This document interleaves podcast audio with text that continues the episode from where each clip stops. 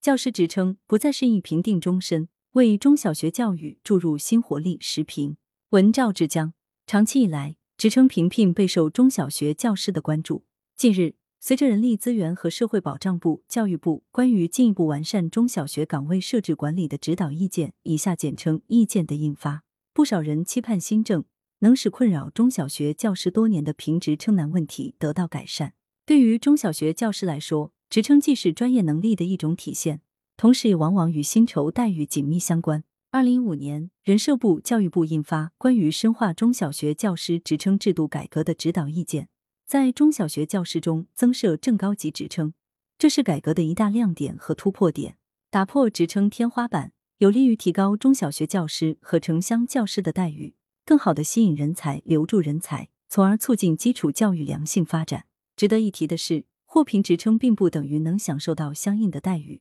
关键在于能否被聘用。受指标比例的影响，不少地区乃至学校内部的岗位设置都有严格的比例。如果高一级职称的岗位已经满额，低一级职称的教师就难以获得晋升。相对此前的规定，意见最大的亮点在于明确规定，国家层面不再对高中初级岗位结构比例做统一规定，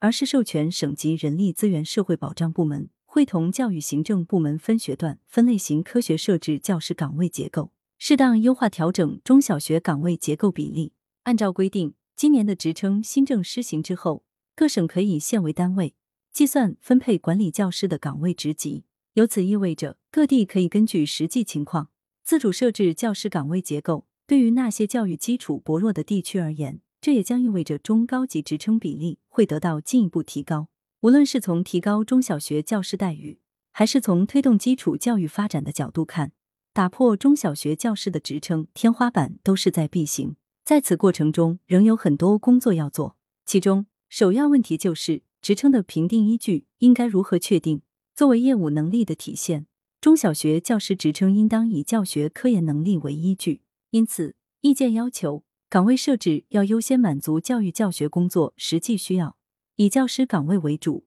根据需要合理设置管理岗位和工勤技能岗位，向教学一线倾斜，以业务能力为评定标准，这样才能防止职称评定行政化。除了职称如何评定之外，指标分配也是一个不容忽视的现实问题。在原有的职称评定中，普遍存在一种情况：重点学校的副高级以上职称多于普通学校；统一学校内，主科尤其是与升学相关的学科多于副科。因为教育资源分配不均衡，学校之间也存在较大差距。为了扭转这一局面，意见要求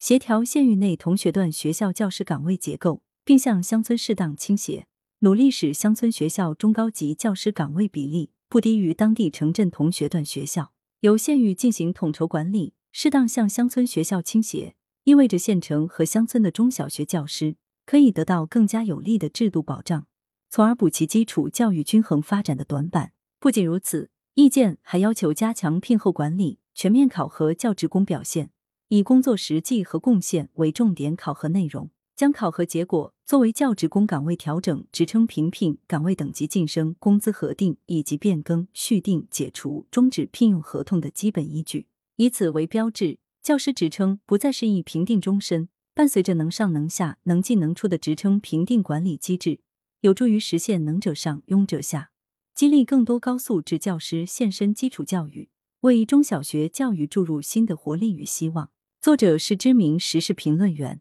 来源。羊城晚报羊城派图片视觉中国责编付明图江雪源校对周勇。